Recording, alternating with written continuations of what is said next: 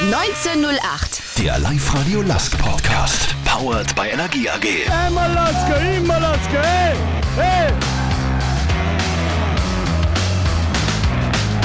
Mit Wolfgang Müller. Servus, grüß euch, hallo, herzlich willkommen zum Live-Radio Lask Podcast 1908. Diesmal aus dem Nigel-Nagel-neuen Studio von Live-Radio auf der Linzer Landstraße. Alle vier sind wir frisch getestet und daher endlich wieder bereit für einen analogen Viererschnaps mit Georg Duschelbauer und Andreas Froschauer von Live-Radio. Servus. Und mit Günther Meierhofer von den Oberösterreichischen Nachrichten. Servus. Ja, danke für eure Zeit. Was darf ich euch zum Trinken anbieten? Ein Zipfurtyp, ein 3, ein Radler oder ein bleifreies Helles, beziehungsweise ein Wasser von BWT? Vier Seil. Was trinkt ihr? Bleibt leider nichts mehr über, aber ich nehme einen Radlfahrer. Ich nehme ein stilles Wasser. Und für mich wie immer Zipfurtyp. Prost, die Herren. Gestern Lask daheim gegen Sturm 0-0, weiterhin Platz 4. Klare Steigerung zum Sonntag, finde ich. Leider zwei Verletzte mit Botze und Wiese. Wie geht's euch mit der gestrigen Performance gegen die Blackies? Vom Ergebnis her nicht zufriedenstellend. Vom Spiel her finde ich, war es in Ordnung. Der Lask war die klar bessere Mannschaft. Sturm hat in 90 Minuten nicht eine Torchance gehabt. Ja, aber wenn du die Kugel vorne nicht reinbringst, dann ist das halt ein bisschen ein Schaß und das war gestern das Problem ganz eindeutig. Besser kann man es nicht zusammenfassen. Wenn du kein Tor schießt, kannst du nicht gewinnen. Das ist das Bittere, die bittere Erkenntnis. Und schon leider, weil du einfach punktemäßig hängen bleibst und eher nach hinten schauen musst. Beim Lask wird immer gesagt, dass man auf die Leistung schaut und nicht so sehr auf das Ergebnis. Und wenn man nur auf die Leistung schaut, dann muss man schon vor allen Dingen in der ersten Halbzeit wahnsinnig zufrieden sein, weil so viele Chancen aus dem Spiel heraus hat sich der Lask in früher ganz selten gespielt, eigentlich gar nicht. Ich kann mich erinnern, dass der Lask so dominant gewesen war und eine Chance nach der anderen.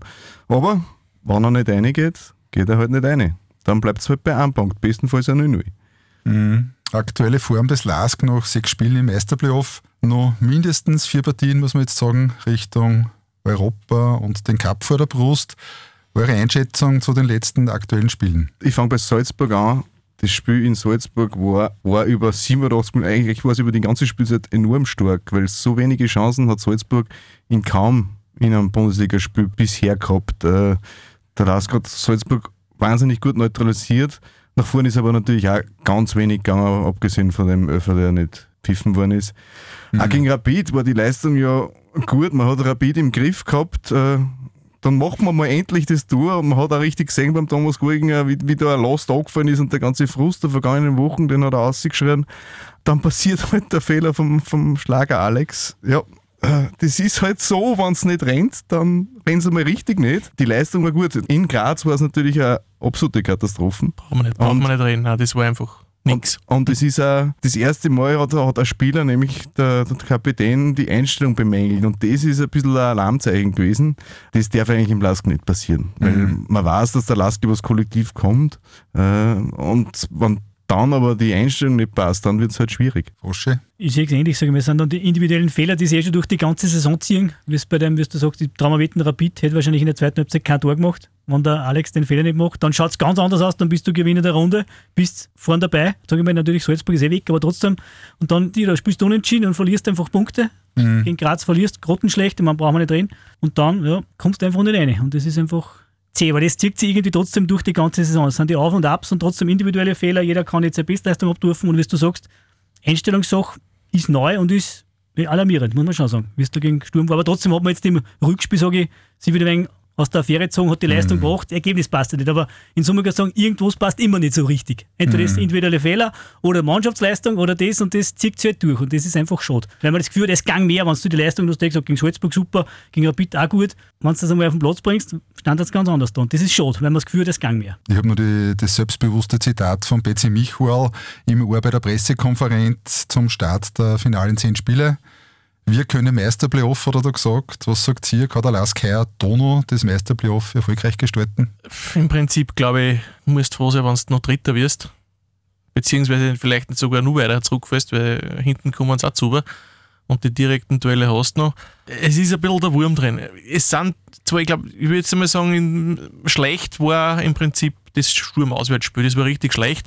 Ansonsten kannst du jetzt nicht sagen, da waren wirklich schlechte Partien dabei gewesen. Und es ist ja das Problem, dass wir einfach zu wenig Tore schießen. Und wenn ja. du dann einmal hint bist, dann hast du nicht so das Gefühl, da kommt noch was gehen und da gang noch was. Und das ist halt ja mit den Verletzten ist halt auch eine gescheite Chance im mhm. Moment.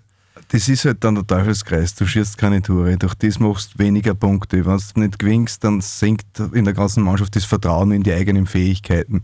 Dann äh, ist, ist der Druck vom nächsten Spiel oder der, der Willen größer, aber der Druck auch, dann geht es erst recht nicht. Und, und das ist ein Teufelskreis und die Spirale zieht sich halt nach unten. Und auf den Befreiungsschlaf warten wir und das kann nur ein Erfolgserlebnis sein. Wenn du einfach einmal souverän, überzeugend gewinnst Vielleicht schon am Samstag. Mhm. Bezeichnend war für mich gestern die, die, die Chance vom Gernot Trauner, wo er den Kopfball hat am Fünfer-Eck komplett frei. Ich glaube, von 100 Mal haut er den 99 Mal rein und da, gestern geht er halt daneben ich glaube, er weiß wahrscheinlich selber nicht warum. Ich glaube, dass Zunner vielleicht ein bisschen blendet hat. Mhm. Aber das ist normal, das ist so richtig, richtig bezeichnend fürs Frühjahr beim Lask, dass halt die einfachsten Sachen, die eigentlich im Herbst noch funktioniert haben, gerade überhaupt nicht äh, zusammenrennen. Günther, du hast vorher von Druck gesprochen. Machen sie die Jungs jetzt vor der Cup-Partie einfach so einen Druck, dass es nicht so rund rennt? Oder wie seht ihr das? Ich glaube nicht, dass das mit der Kappert jetzt zusammenhängt. Ich glaube, sie machen sich für jedem Spiel einen Druck, weil jeder will und, und die Mannschaft hat einfach diese Einstellung,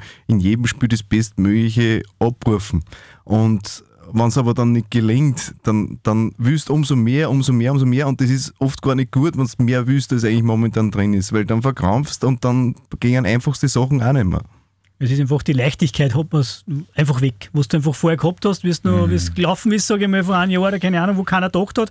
Es ist wahrscheinlich das klassische Sportsymptom oder Syndrom, es spielt sich im Schädel. Wenn du das selbstbewusst dann hast, das ist wie beim Skispringer, der trainiert auch nicht mehr oder anders, aber der haut sich aus und weiß, egal welcher Wind, die springen 150 Meter. Und da ist jetzt genauso, dass du sagst, naja, auch wenn der Wind passt, die Mannschaft irgendwann macht vielleicht wieder einen Fehler, dann kriegen wir ein Tor, dann kommen wir wieder nicht rein. Das ist so der Teufelsgeist. Und ich glaube, dass die Partie am Samstag natürlich, die, die kann viel auch für den Weiteren, weil du gesagt hast, Duschi, sage ich mal, dann entscheidet sie sich, wo geht's hin. Aber ich glaube, die, die Partie am Samstag kann also ein Knackpunkt. Natürlich, wenn es gewinnt, ist eh alles super. Aber wenn die jetzt ein wenig in Rom geht, dass er für die weitere Meisterschaft natürlich ganz arsch werden kann. Weil dann fällst du wirklich Slau vielleicht nur mehr runter. Und dann kannst du mm. blöd hergehen und du wirst vielleicht nicht dann noch ich will es nicht verschreien, Fünfter oder keine Ahnung. Auf der anderen Seite der Medaille kann es auch sein, dass äh, die Jungs nach dem Finale, nach dem gespielten Finale, egal wie es ausgeht, einfach dann gute vier Partien liefern. Alles ist möglich, sicher. Uh, muss man auch schauen. Uh, ich hoffe, dass sie nicht nur mehr Leute verletzen, mhm. weil jetzt sind nur zwei dazugekommen. Botzmann mit einem Ziergerl und Wiese halt, ja, hat gar nicht gut ausgeschaut. Ja, dann fallen da die auch noch aus und jetzt wird schon sehr, sehr eng in die Gang. Mhm. Themenwechsel. Aktuell ist viel Unruhe rund um den Lask. Nicht nur am Platz, ist in den letzten Wochen zum Teil unangenehm geworden für die Schwarz-Weißen, äh, abseits des Rasens. Hier spürt das Präsidium harten Gegenwind oder mit anderen Worten, die Hackeln fliegen tief. Jürgen Werner ist selbst im aktuellen Aufmacher vom News als Mafiosi dargestellt. Dann eine 50 plus 1 Geschichte, die im Netz lanciert worden ist. Beides mit dem für uns als Lask-Fans leidigen Lizenzthema. Was so mitschwingt, dazu die Stadion-Story mit Zauner und Co. Äh, alles ziemlich ungemütlich alleine wenn ich es aufzähle. Aber der Reihe nach, da ist ja kurz äh, vor der Lizenzvergabe in den digitalen Medien herumgeistert, dass die Eigentumsverhältnisse gegen die Lizenzauflagen verstoßen sollten. Die Lizenz ist dann aber ohne Probleme erteilt worden. Wer kennt sich beim Thema Foods Plus 1 von euch aus? Und inwieweit hat das, was wir dazu gelesen haben, mit dem LASK und seiner Lizenz zu tun? Ja, der LASK hat Lizenz gekriegt ohne Auflagen, also nehme ich mir an, dass alles in Ordnung ist. Sonst braucht man die Lizenzvergabe eh nicht. Ich, ich sage mal so, der Senat 5 hat natürlich diesen Ball aufgenommen und hat genau nachgefragt. Und nachdem der Last die Lizenz gekriegt hat, ist mir klar, dass der Verein die, die Mehrheit hat mhm. in der GmbH. So sechs Jahre. Die schauen sich das jetzt eh an wahrscheinlich noch oder prüfen das eventuell ist noch. Schon aber es ist eh schon passiert mhm. und von dem her, ja, passt es. Braucht man sich als Fans keine Gedanken machen dazu. Der Lask hat in derselben Konstellation in den vergangenen Jahren immer die Lizenz gekriegt und jetzt, wo sogar darauf aufmerksam gemacht worden ist von außen, dass da vielleicht was sein könnte, hat er es wieder gekriegt. Also ich weiß nicht, warum man sich da Sorgen machen sollte. Mhm. Jürgen Werner wird im Magazin News als der böse Pate im Fußball dargestellt. Es geht um Eigentumsverhältnisse und seine Doppelfunktion, seine frühere Doppelfunktion als Spielervermittler und Vize. Er hat dementiert, dass er noch Transferrechte über Lask-Spieler haben soll. Ganz im Gegenteil, alle Rechte beim Lask sind. Ihre Einschätzung? Die Transferrechte müssen ja beim LASK liegen, weil es ja das seit 2015 mit Übergangsfristen ja nicht mehr gibt, dieses Third-Party-Ownership. Das ist mal ganz klar. Das andere, was auch klar ist, es wird in der Vergangenheit, wird der Jürgen Werner Rechte an Spielern gehabt haben. Ich kann mir es beim besten nicht vorstellen, dass der Jürgen Werner so naiv ist, wo er sich im Transfergeschäft bestens auskennt, dass er sich danach auf irgendwas Halbseidenes einlassen hätte. Das kann ich mir beim besten nicht vorstellen Das glaube ich, es war ja vorher schon immer die Diskussion, wie der Jürgen sich immer mehr engagiert hat, dass das einfach, aufgrund dessen ist er dann ausgestiegen und hat Firma verkauft, da ist immer schon die Diskussion gegeben, und der will da quasi ein paar, ein paar Spieler packen und wie du sagst, der hat jahrzehntelang erfahren, der, der weiß, und dann beim Lask weiß er nur mehr, der wird nur mehr genauer hingeschaut, war er vor Jahren schon nicht anders. Mhm. Und wo ich sage jetzt unter uns, er wird nicht so deppert gewesen sein und das dann so irgendwie machen. Der macht das sicher gescheit, weil er weiß, da schauen alle dreimal hin. Das glaube ich auch, dass man ihm da auf jeden Fall vertrauen kann. Der Fredel Tata, Sky-Experte, hat den Tag was sehr Gutes gesagt, was mir sehr gut gefallen hat. Äh, Er findet das eigentlich eine Sauerei, diese Beweislastumkehr. Warum muss der Jürgen Werner jetzt beweisen, äh, irgendwas beweisen? Äh, Wann wer was beweisen muss, dann sind es die, die den Artikel geschrieben haben, dass das so ist und nicht er, weil irgendwelche Anschuldigungen im Raum stehen. Das Stadionthema, das haben wir ja beim letzten Podcast vor zwei Monaten, da ist das gerade aufgepoppt, sind wir schon durchgegangen, haben wir schon durchbesprochen. Ich persönlich freue mich ja wie ein kleiner Bur auf das neue Stadion auf der Google oben. Aktuell gibt es gefühlt mehr Fragen als Antworten, zumindest wird das auch in einigen Medien so dargestellt. Wie stehen die Aktien, dass ich mit Saisonbeginn 2022, 2023 die Schwarz-Weißen auf der Google sicher und anfeuern darf? Aus meiner Sicht stehen uns sehr gut. Äh, Das Stadion wird gebaut werden. Äh, Vielleicht ist zum Saisonstart noch nicht alles fertig. Vielleicht muss dann noch zwei, drei Wochen warten, keine Ahnung.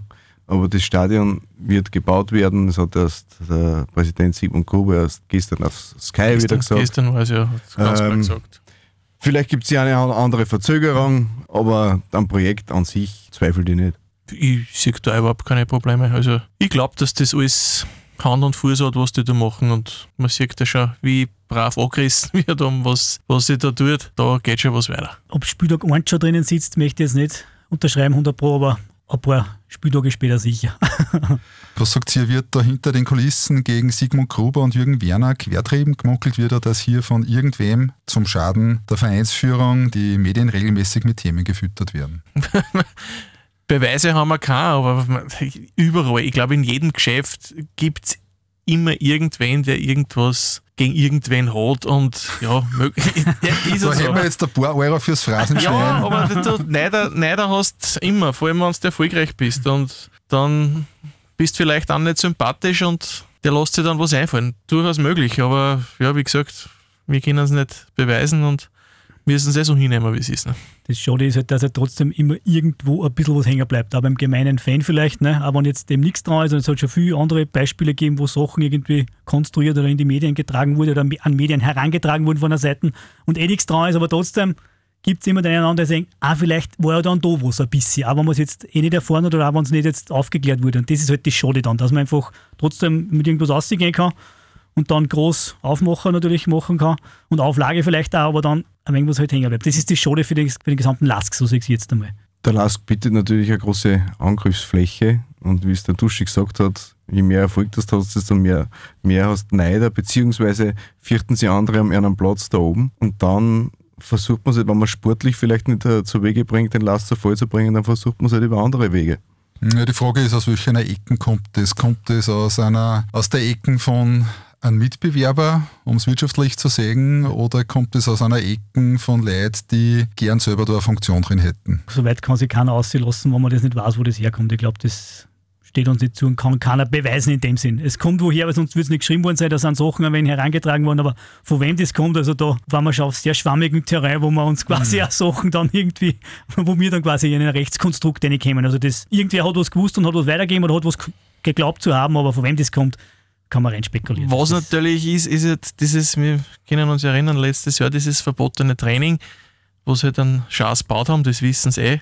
Und wenn jetzt irgendwas ist, heißt es ja, da haben sie auch schon einmal äh, einen Schatz gebaut, müssen wir genauer hinschauen, wer weiß, vielleicht passt da wieder mal was nicht. Da sind wir aber bei dem Thema Beweislast, wo liegt die? Ja? Eben, eben, eben. Aber du hast halt dann nochmal bisschen an, an, an Makel hast du mal, weil man weiß, einmal war schon was und naja, du solange niemand was beweisen kann oder irgendwas, Gerüchte wird es immer und überall geben.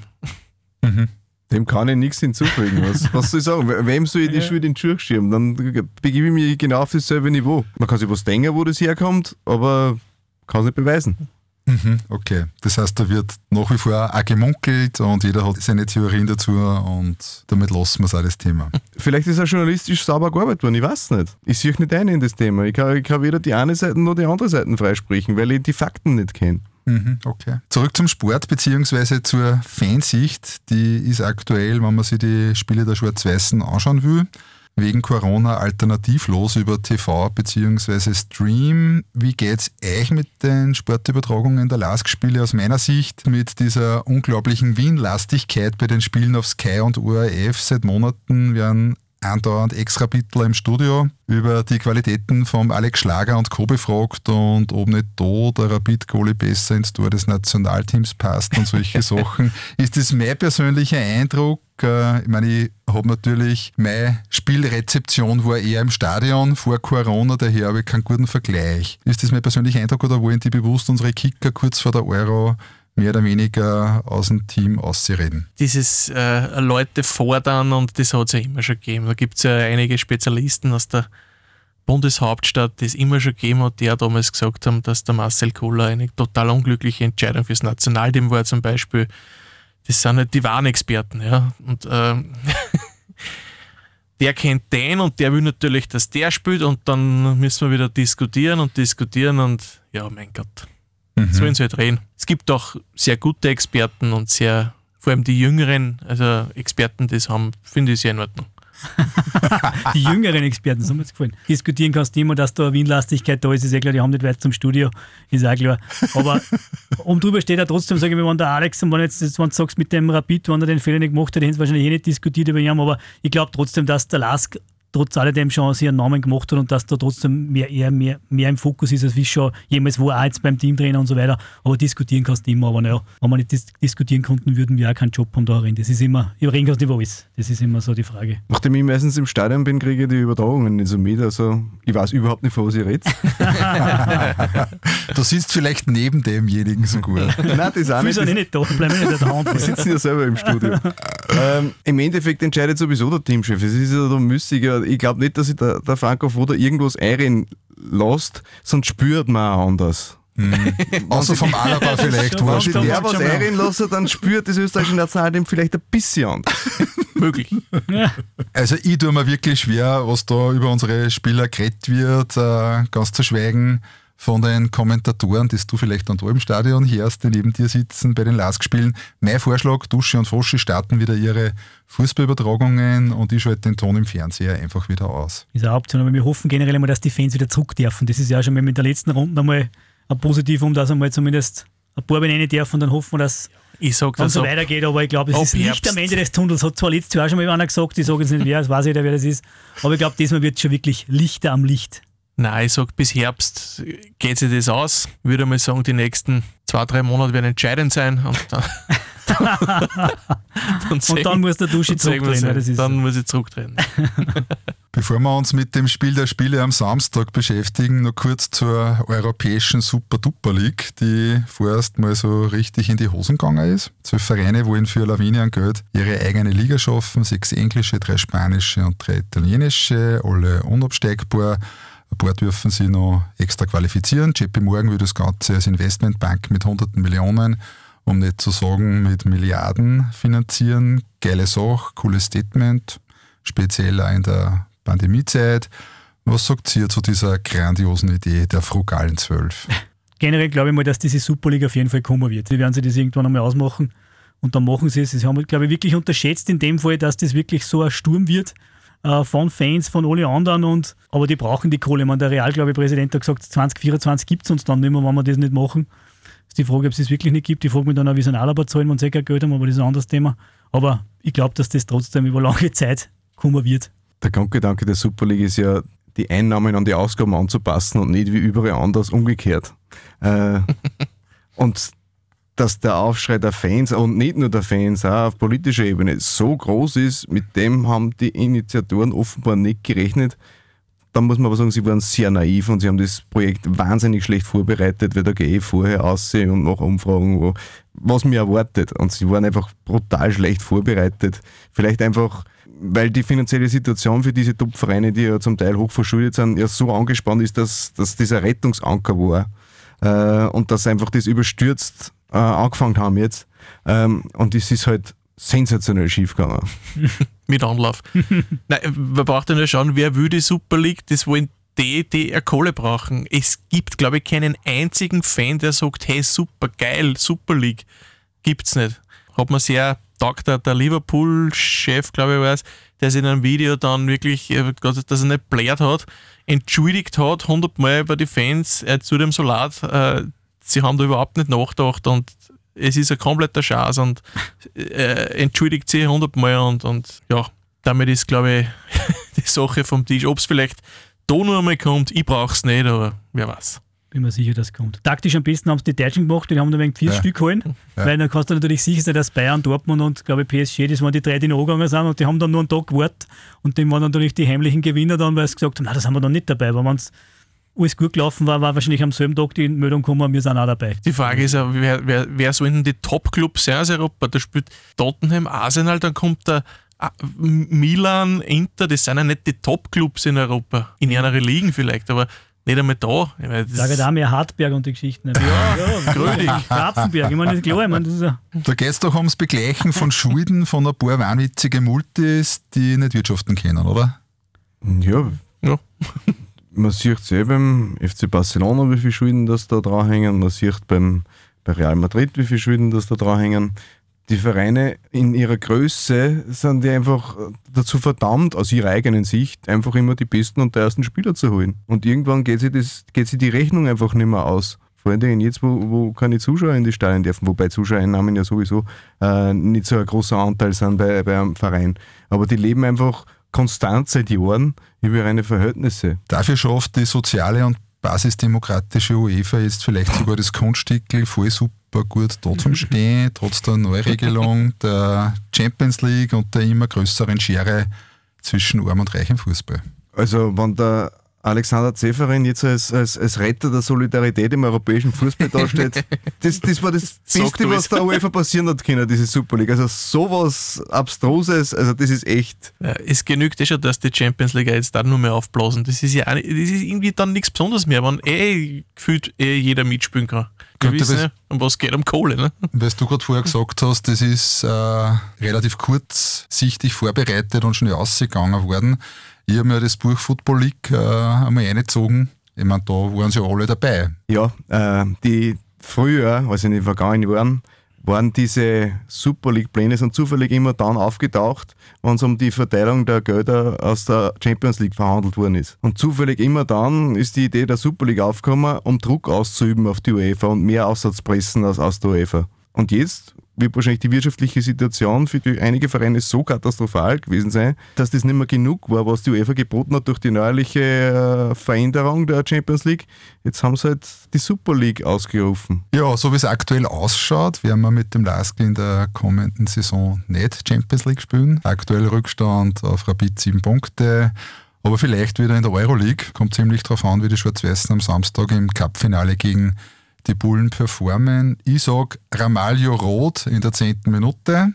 Dann haben wir eine gute Chance. Ansonsten muss wahrscheinlich ein Traumtagerl des Lask mit einem miesen Tag von den Salzburger zusammenkommen, dass mein Tipp äh, von vor zwei Monaten mit dem Cup-Sieg trotzdem aufgeht. Wie er immer so schön sagt, der Cup hat seine eigenen Gesetze, glaube ich. hätte man das auch noch unterbracht, das war, das muss schon fast da Wir haben lange gebraucht eigentlich. das sind schon fast in der zweiten Halbzeit.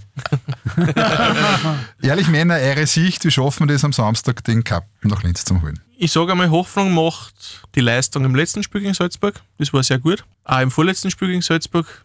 Auch im drittletzten Spiel. Auch im drittletzten. Also wir haben eigentlich interessanterweise gegen Salzburg immer sehr gut gespielt. Leider halb verloren. Vielleicht sollte man halt dann in der 87. Minuten nehmen wir einen Konter rein. man wird eh sehen. Sicher, ein Klick muss da haben ein bisschen. Dann könnte es gehen. Rein von der Papierform ist Salzburg natürlich Haushoher Favorit. Vor allem auch aus dem Grund, dass die halt einer Sturmreihe auswechseln können, einer komplette und dann spielen halt drei frische, die genauso gut sind. Und da haben wir leider die Möglichkeiten nicht, aufgrund der vielen Verletzungen. Haben wir schon gehabt, in einem Spiel ist alles möglich? Ja. Ja, das kannst du vielleicht sagen. Oder vielleicht, ich glaube, du hast letztes Mal gesagt, in zehn Spielen verliert man gegen Salzburg, nein, aber das eine kann es ja sein. Mhm, vielleicht Ja, sagst du Das das. könnte ja. Das konntest du sagen. Das, jetzt jetzt sage ich es nicht mehr. Nein, aber das, das stimmt aber, glaube ich, eh, weil in, in dem einen Spiel, es kann Du Sturm Graz hat sich, glaube vor zwei Jahren was oder schon wieder drei Jahre. drei. Jahre. Hat gesagt, dass es möglich ist. Mit dem hat auch, glaube ich, keiner gereicht. Außer im Marvin, wie er gesagt hat im Podcast, wie er aufs Spielfeld gegangen ist, hat er es gewusst, dass sie gewinnen. Also, naja, das Problem ist, am Samstag wird er nicht spielen. Ja, leider. ja, ja. Ja, schauen wir mal. Ich glaube auch, Chancen sind intakt, wie du so schon sagst. Und der Lask hat wenig Chancen, aber genau die sollen es nutzen. So, da das einfach zusammenfassen. Moment, dann brauche ich Ah, noch, noch. noch, einer geht noch. Es geht bei 0 zu 0 los. Aber Also man sieht schon, die Phrasendrescherei Ja, ja, Wahnsinn. Ja, einiges über, über, die, über die Kräfteverhältnisse. Und über eure Pläne, wie sie es schaffen können. Ja, natürlich gibt es einen, einen, logischen Plan. Du musst, du musst so verteidigen, wie es das in die letzten, vor allen Dingen äh, das letzte Mal in Salzburg verteidigt hast. Das ist einmal ganz klar, das ist einmal Priorität, weil sobald der Dacker oder Berisha ins Rennen kommen, wirst du große Probleme haben. Du musst verhindern, dass vom Mittelfeld oder von der Abwehr die Pässe in die Tiefe spielen können, um die schnellen Spieler einfach einzusetzen. Ist auch ganz klar. Und du musst halt vorn ein Tor schießen. Und das ist momentan, glaube ich, ich, ich, das größere Problem. Ich glaube ich glaub nicht, dass die Verteidigung, also die Defensive, also ja. Salzburg zu bremsen, das große Problem ist. Das Problem ist meiner Meinung nach eher, äh, gegen Salzburg ein Tor zu schießen, weil Salzburg hat in die Spiele gegen Lask, muss man ehrlich sagen, großartig verteidigt. wobei, wobei du sagen musst, eigentlich musst du nicht einmal ein Tor schießen, aber du musst das Problem vom Lask, sondern du musst dann einen Elfer schießen. Aber da muss auch nochmal, kommt dann das nächste. Weil theoretisch kannst du die Omi retten, bis ein Elfer schießen. Ja, dann der, Wiese, der. Wiese kann nicht schießen. Wer bleibt dann noch über? Eine sportliche Frage so vom Fußballamateur aus der DSG-Liga an euch Profis aus der zweiten Klasse. Bezirksliga Süd, bitte. Entschuldigung.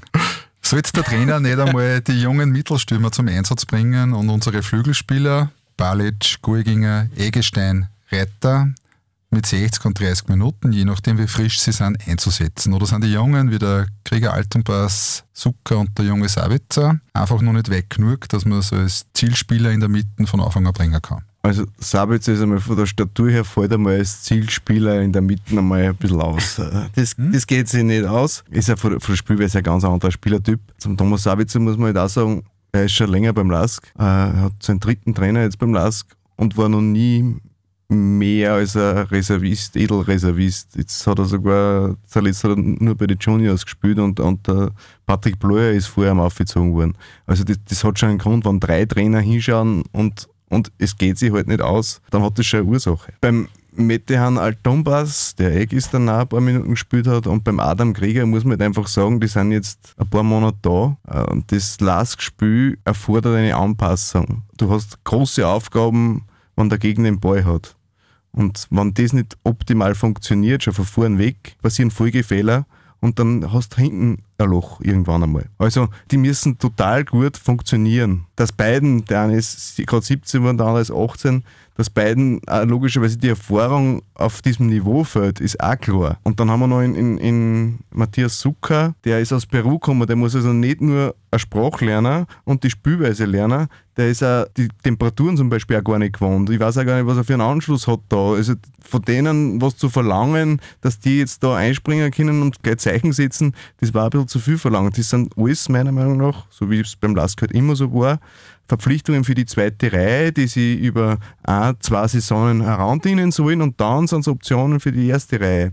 Weil es war ja niemals geplant, dass die sofort funktionieren müssen, weil wenn ein Ragusch und ein Karamoko fit sind, habe ich kein Problem auf der Mittelstürmerposition. Es ist halt jetzt so geworden und dadurch hat der Lask halt das Problem, das er hat. Dem ist nichts Ich wollte es hinzuzufügen. gerade sagen, du kannst, besser kann man es nicht sagen. Stimmt. Der Trainer hat jeden Tag Einblick und sieht, was die Burschen machen und der wird schon wissen, inwieweit er sie einsetzen kann. Und Und was, macht er dann auch. Ne? Und was ich von Dominik Reiter verlangen kann, das weiß man auch und was man der bringen kann. Und der hat gegen Sturm gestern sehr stark gespielt, weil er mit diesem unbedingten Willen in, in jede Partie reingeht und der rafft halt um jeden Ball. Das ist das, was ich vor ihm kriege. Und den kann ich jederzeit reintun.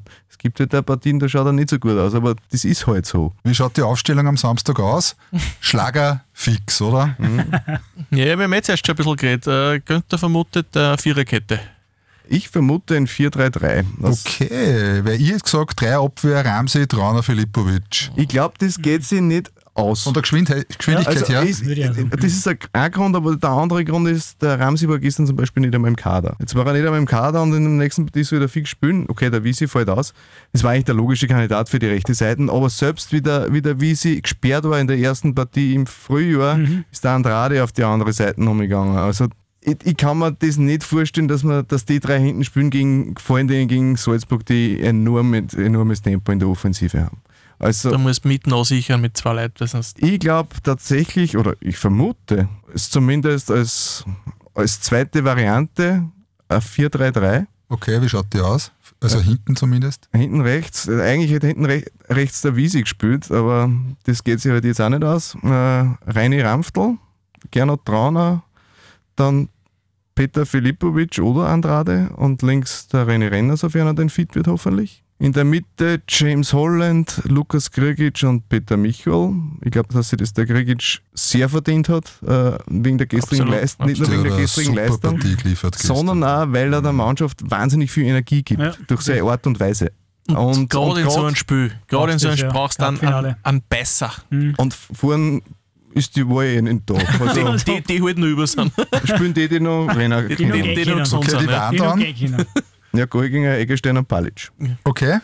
Es Ähm, von, Sa von Sabitzer und Reiter in der Startformation? Gar nichts. Und wann? Du Nein.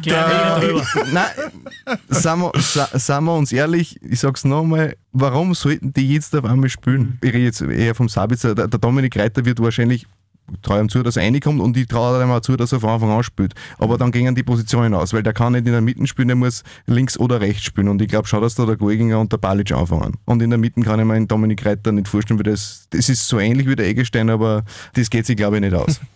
Ich glaube deswegen, dass der Lask 4-3-3 spielt. Erstens, weil er es zuletzt im Bashing gegen Salzburg so gespielt hat. Und da hat der Lask wirklich Salzburg knappe Stunde lang wirklich dominiert. Da haben sie Äh, auch wenig zulassen, da sehr hat, wenig da, hat, zulassen. da ja. hat Salzburg wie selten zuvor in der Bundesliga kein Mittel gefunden und einfach auch nur mal die Bälle wegdreschen können, weil der Druck einfach vom Lass so groß war und weil du einfach in der Mitte den Gegenspielern keinen Raum lässt, damit sie besser in die Tiefe schicken können.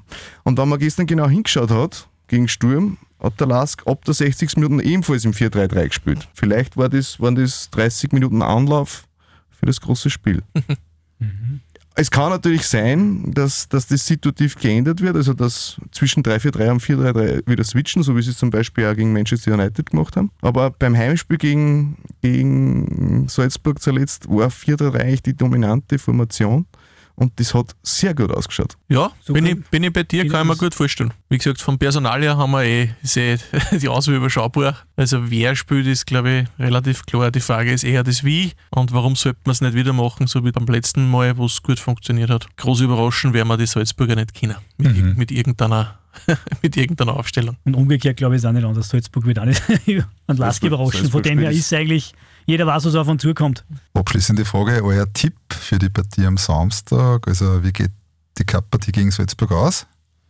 Nachdem wir alle Phrasen auspackt haben, wissen wir alle, wie es um die Favoritenrolle steht. Also gehe ich logischerweise auf die totale Überraschung los. Der Lask gewinnt im Elfmeterschießen. Du, du bist da. Nein, ich bin Optimist. Ich sage 1-0 für den Lask. Ich glaube nicht, dass wir zwei Tore schießen werden, aber wenn wir, ein- wenn wir keins kriegen, genügt eins. Wer wird der Held? Äh, ich glaube, der Johannes Eggestein schießt der Goal, weil der hat jetzt in den letzten Partien, sagen wir so, eher durchwachsene Leistungen gezeigt. Ich glaube, das wird seine Partie. Das ist zwar deppert, aber ich wollte auch eins nicht sagen, aber mein Ja. Held ist der Gernot Traun in der 86. mit einem Kopfball. Ma, das war genau Das war mein dann Bild. so Kategorie Schön. Märchen. Das war doch einmal schön. Sehr Ja. geil. Wenn das passiert, werden wir, werden wir in Klagenfurt vielleicht ein Zipfer aufmachen. Und vielleicht nimmer heimfahren.